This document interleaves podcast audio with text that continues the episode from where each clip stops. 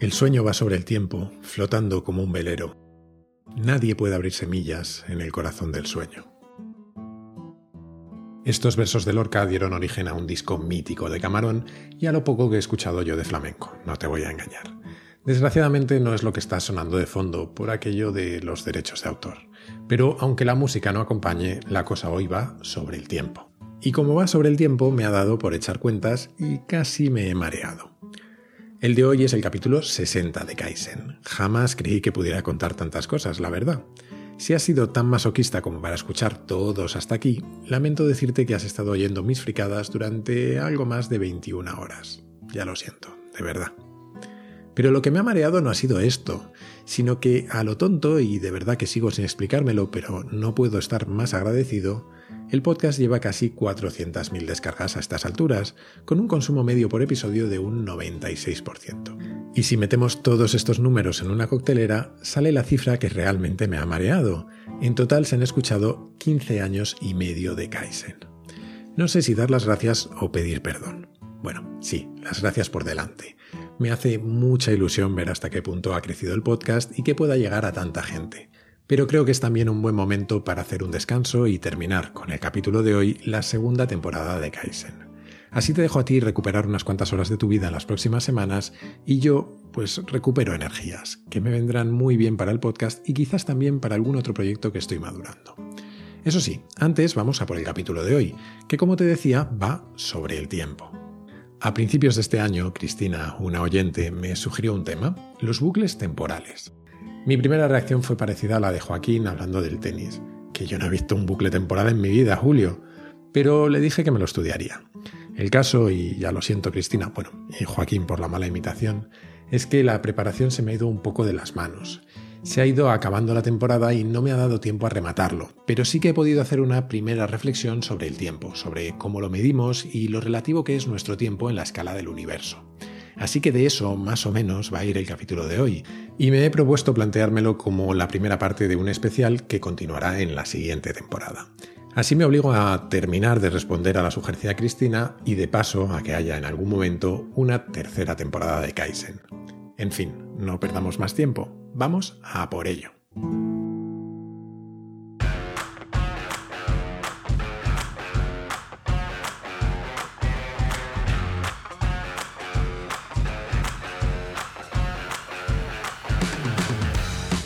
Soy Jaime Rodríguez de Santiago y esto es Kaizen, el podcast para mentes inquietas en el que te acerco a personas, a ideas y a técnicas fascinantes de las que aprender cada día.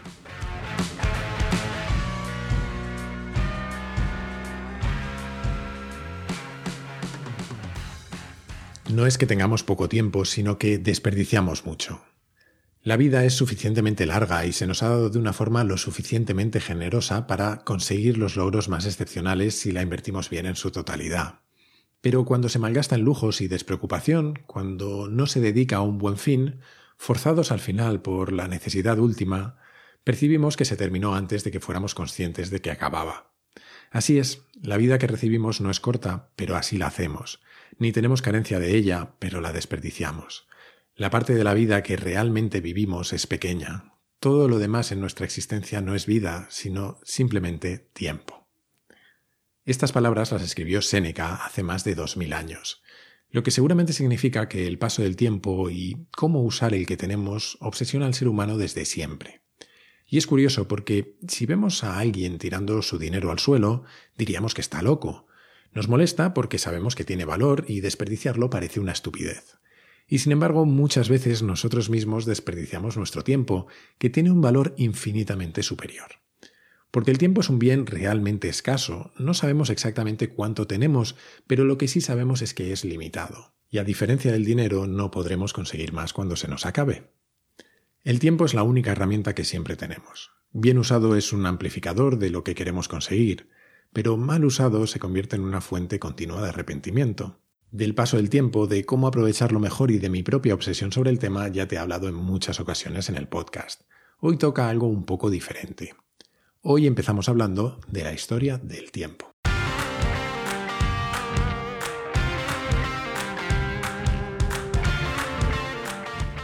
El tiempo es algo peculiar, invisible pero siempre presente. Aunque es indudable que estamos bajo su control, lo cierto es que nos hemos acostumbrado a creer que somos nosotros quienes lo controlamos. En el móvil, sin ir más lejos, tenemos a nuestro alcance una medida absolutamente precisa de cómo pasa. Y no solo de cómo pasa, sino de cómo pasará hasta el final de nuestros días o de cómo pasó antes. Esa sensación de control es ya tan natural que no somos conscientes del larguísimo camino que nos ha traído hasta aquí, hasta tener un calendario o un reloj o una forma de medir el tiempo. Dominarlo nos ha llevado, bueno, mucho tiempo. A diferencia del peso o la longitud, el tiempo es una magnitud que nos es difícil de medir. Puedo medir una distancia comparándola con mi pie o mi brazo y puedo comparar el peso de dos piedras, por ejemplo, pero para el tiempo necesito algún mecanismo que evolucione de forma cíclica y predecible, y eso no lo tenemos en nuestro cuerpo. Así que a los humanos no nos quedó más remedio que empezar a fijarnos en la naturaleza y buscar algunas referencias. La más evidente era el sol, salía cada mañana y se ponía cada noche, aunque era difícil de utilizar porque no siempre estaba al mismo tiempo en el cielo durante todo el año. Claro, es que según estemos en una latitud u otra del planeta, la luz solar varía mucho a lo largo del año. Si estamos justo justo en el ecuador, da igual. Desde el amanecer hasta el anochecer pasan siempre 12 horas. Pero a medida que nos alejamos del ecuador, la cosa cambia. En Madrid, por ejemplo, hay nueve horas de sol en el día más corto, el solsticio de invierno, y 15 en el más largo, el solsticio de verano. Y si nos alejamos más, en Helsinki hay cinco horas en el más corto y 19 en el más largo. Los solsticios se convirtieron, por lo tanto, en una buena referencia. El tiempo entre dos solsticios de verano era un año. Y por en medio había estaciones. Con esto, las culturas más primitivas se apañaban para la agricultura. Pero claro, no es lo mismo medir que organizar las sociedades se fueron haciendo más complejas y desarrollaron cosas como las religiones, con sus liturgias, o los impuestos, que necesitaban más detalle. Allá por el tercer milenio antes de Cristo, Mesopotamia era algo así como el Silicon Valley actual, la zona más avanzada de Occidente. Allí surgió el primer calendario, el sumerio, que tenía ya 12 meses. Pero para medirlo se fijaron en la otra gran referencia que nos da la naturaleza, la luna. Así que esos meses duraban más o menos 28 días, el tiempo que va de una luna nueva a la siguiente. La luna, con las formas que vemos desde la Tierra a lo largo de su ciclo, era como un calendario gigante a disposición de todo el mundo. Solo había que mirarla para saber más o menos en qué día del mes estábamos. Claro que tener 12 ciclos lunares era un lío, porque a la Tierra le daba igual cómo definieran el tiempo los sumerios. Ella seguía dando la vuelta al Sol a la misma velocidad. Así que había un desfase que corregir, y lo hacían añadiendo un mes más cada cuatro años. Un poco lo que hacemos nosotros con los años bisiestos, pero a lo bruto. Los sumerios inspiraron a los babilonios, que usaron el mismo patrón, y añadieron novedades. Empezaron a medir el día en 24 horas y las horas en 60 minutos, y además empezaron a celebrar como día sagrado uno de cada siete, en lo que muchos siglos más tarde se convertiría en nuestro domingo. Hacia el oeste la cosa estaba más atrasada. Los griegos, por ejemplo, en el siglo VIII a.C., aún se medían por un calendario lunar, sin grandes ajustes. Pero poco a poco los avances mesopotámicos fueron llegando, hasta que en Roma nace el auténtico germen del calendario que tenemos hoy. Antes de llegar a él, empezaron por un calendario bastante peculiar, uno de 10 meses de 30 días, que ocupaba más o menos desde lo que es nuestro marzo hasta nuestro diciembre. Durante los dos meses y pico restantes no se sabe muy bien qué hacían. Se cree que podía ser un tiempo de purificación, ya que al fin y al cabo los calendarios estaban muy vinculados a las prácticas religiosas. De todas maneras, ya en el siglo VII a.C., añadieron dos meses, y todos pasaron a tener 29 o 31 días. No había meses de 30 días porque al parecer creían que los números pares traían mala suerte. Y así estuvieron hasta casi seis siglos después. En el año 153 a.C., aunque ellos, claro está, no medían los años así, decidieron que el año empezaría en enero. Y aquí se produce una curiosidad que llega hasta nuestros días. Hasta entonces, como te decía antes, el año empezaba en marzo. Para que el año empezara en enero, mantuvieron el nombre de los meses, aunque cambiaron su orden. Y por eso el que era el mes séptimo y se llamaba September pasó a ser el noveno. Lo mismo con el octavo, October, que pasó a ser el décimo. Y lo mismo sucedió con el noveno y el décimo, November y December. Todos se movieron dos posiciones y hoy, más de dos milenios después, su orden no concuerda con su nombre. En cualquier caso, aquel calendario seguía provocando desviaciones y tenían que añadir un par de meses extra cada cuatro años, lo cual más o menos solucionaba las cosas a corto plazo, pero con el paso de los siglos, el tema se iba de madre y acababas con un calor infernal en diciembre. Hasta que llegó Julio César. Quizás por la influencia de sus escarceos con Cleopatra por Egipto, donde estaban más avanzados, decidió encargar a un astrónomo, Sosígenes de Alejandría, que arreglara el calendario. Según los cálculos de este astrónomo, la duración de un año fue fijada en 365 días y 6 horas, lo cual es asombrosamente preciso teniendo en cuenta que solo se equivocó en 11 minutos y 9 segundos al año, o lo que es lo mismo, 2 segundos por día. Así nació el llamado calendario juliano, que tras algunos ajustes acabó intercalando cada cuatro años un día extra entre el 25 y el 24 de febrero. Según la forma extraña que tenían los romanos de nombrar a sus días, el 24 era el sexto día antes de las calendas de marzo, así que el día extra se le llamó bis sextus, de donde viene el nombre de bisiesto que usamos aún a día de hoy. Total, que los romanos nos dejaron un calendario casi casi para la eternidad, era tan bueno que no solo fue el oficial durante el Imperio romano, sino que la Iglesia católica lo adoptó y se mantuvo en vigor durante casi 15 siglos. Eso sí, era muy bueno para acompasar el paso de los meses al año solar, pero ya lo de ordenar los años a los romanos se les dio un poco peor, porque a la hora de contar los años la liaron un poco, la verdad.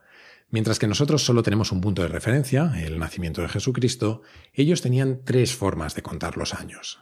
La primera de sus referencias era la fundación de Roma, que ellos calculaban como el tercer año de la sexta Olimpiada griega, para nosotros el 753 a.C.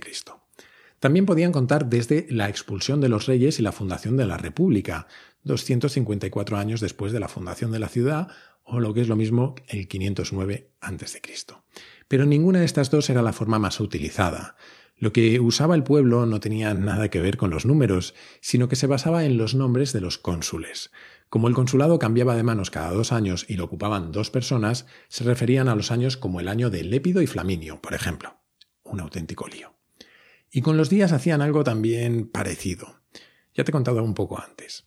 Usaban tres días de referencia dentro de cada mes. Las calendas era el primer día de cada mes, las nonas, que era el quinto día de cada mes, menos en marzo, mayo, julio y octubre, que caían en el séptimo día de cada mes, y luego ya estaban los idus, el día 13 de cada mes, menos en esos mismos meses que te decía que caían en el 15.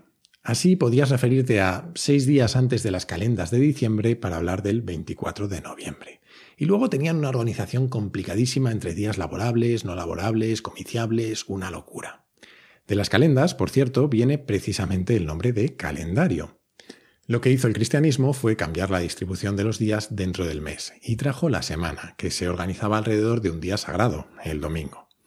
Y con la caída del Imperio romano y el final de los cónsules, en el año 534 después de Cristo, llegó la oportunidad de cambiar la forma en la que se contaban los años, y gradualmente a partir del siglo VI se empezó a usar el nacimiento de Jesucristo como referencia.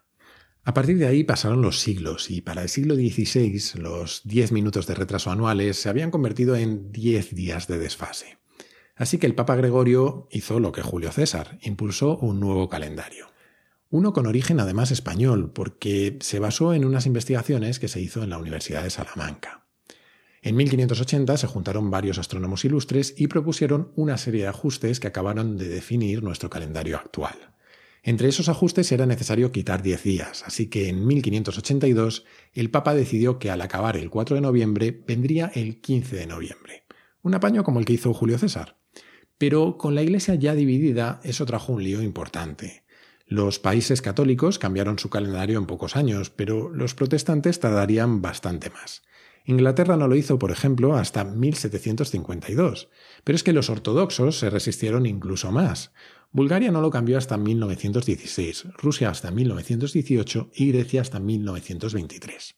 Al final, en un momento u otro, todos lo adoptaron, y dada su utilidad y su prevalencia entre el siglo XIX y el XX, también lo adoptaron países no cristianos, hasta convertirse en lo que es hoy, el calendario universal de la humanidad. Además de la del calendario, hay una historia preciosa que tiene que ver con el tiempo, la de los distintos mecanismos que hemos utilizado para medir su paso hasta llegar a los relojes modernos. Pero para que este capítulo no se haga muy largo, esa la vamos a dejar para otro momento, porque hoy te quiero hablar aún de otra cosa. Y es que lo que te he contado es la historia del tiempo, bueno, al menos del calendario, tal y como lo medimos nosotros, pero es en realidad la historia de un tiempo minúsculo comparado con un concepto fundamental para entender el universo el tiempo profundo.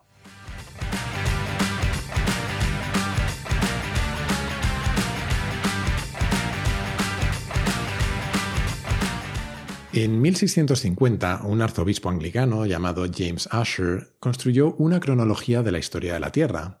Basándose en la Biblia, hizo una estimación del número de generaciones, la duración media de la vida humana y las principales figuras bíblicas entre Adán y Eva y el nacimiento de Jesucristo. Así el tío llegó a conclusiones extrañamente precisas. Decía cosas como que la creación de la Tierra fue el anochecer previo al domingo 23 de octubre, o sea, el sábado 22 de octubre a las 6 de la tarde del 4004 a.C. También calculó que la expulsión de Adán y Eva del paraíso fue el lunes 10 de noviembre del 4004 a.C. también. Los lunes siempre fueron complicadetes. Llegó incluso a calcular cuándo fue el final del diluvio universal, cuando el arca de Noé se posa sobre el monte Ararat, el miércoles 5 de mayo del 2348 a.C. Todas estas conclusiones están muy bien, como te decía, son muy precisas, pero erróneas. No dio una el tío. Pero sí sirvió para despertar el interés y el debate por intentar entender cuánto hacía de la creación de la Tierra, por ejemplo. Y es que apenas un siglo más tarde, un científico escocés, James Hutton, comenzó a hablar de una escala diferente para entender los tiempos de la Tierra. Sus teorías geológicas para explicar cómo se habían formado los continentes, las montañas o los ríos se basaban en un principio, el uniformismo. Es decir, que los fenómenos que vemos hoy son los mismos que han existido siempre y por lo tanto que tenían que ser la lluvia, el viento o las mareas los causantes de las formas que surgen en la Tierra. Y dada la lentitud de su impacto, eso solo sería posible si llevaran actuando durante millones de años. Una cifra que los humanos nunca nos habíamos planteado. Así nació el concepto de tiempo geológico o tiempo profundo, una escala casi inconcebible para nosotros. Y es que hoy en día calculamos que el universo existe desde hace unos 13.800 millones de años y que nuestro planeta tiene una vida de 4.600 millones de años. Para nosotros, los humanos, que vivimos menos de 100 años, son cifras tan absurdamente grandes que nos son muy difíciles de entender. Aún así hay quien ha dado explicaciones maravillosas. Y la mejor que yo conozco es el calendario cósmico que popularizó Carl Sagan en su libro Los dragones del Edén y en una serie de televisión histórica, Cosmos. También sale en la reedición que se hizo de Cosmos hace unos años y que te recomiendo ver.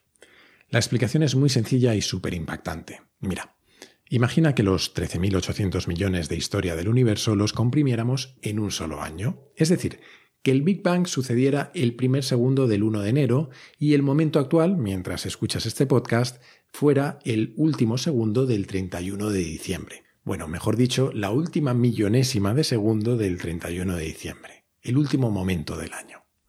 Vale, pues en esta escala se entiende mejor lo minúscula que es no ya la duración de nuestras vidas, sino la de toda la humanidad. Si el 1 de enero fue el Big Bang, para el 22 de enero se comenzaron a formar las primeras galaxias. La nuestra, la Vía Láctea, aún tardaría un poco, hasta el 16 de marzo, o lo que es lo mismo hace 11.000 millones de años. El sistema solar y nuestro planeta llegarían a principios de septiembre, el 2 y el 6 de ese mes, o lo que es lo mismo hace 4.500 y 4.400 millones de años. Las primeras formas simples de vida aparecerían poco después, hacia el 14 de septiembre. Bueno, si entendemos como poco 300 millones de años de diferencia, ya que sería hace 4.100 millones de años. Aún así, no sería hasta el 5 de diciembre que aparecerían las primeras formas de vida multicelulares, antes de ayer, como quien dice. Poco a poco la evolución jugaría su papel. El 17 de diciembre surgirían los peces y los protoanfibios. El 23 de diciembre los reptiles, el 25 los dinosaurios y el 27 de diciembre los pájaros. ¿Y los humanos? Bueno, pues aún nos quedaba un poco, la verdad. El 30 de diciembre surgirían los primeros primates, y no sería hasta el 31 de diciembre a las 2 y 24 de la tarde que surgirían los primeros homínidos, ni siquiera Homo sapiens aún. Los primeros humanos aparecen con el año casi casi acabado, el 31 de diciembre a las 10 y 24 de la noche. Y nuestra historia es tan, tan pequeña y tan breve que el primer calendario del que te he hablado, el de los sumerios, surgiría más o menos cuando quedaran 12 segundos en el año, a las 23.59.48. Y es que nuestra vida, en la escala del calendario cósmico, dura menos de un cuarto de segundo. Ojalá la aprovechemos bien.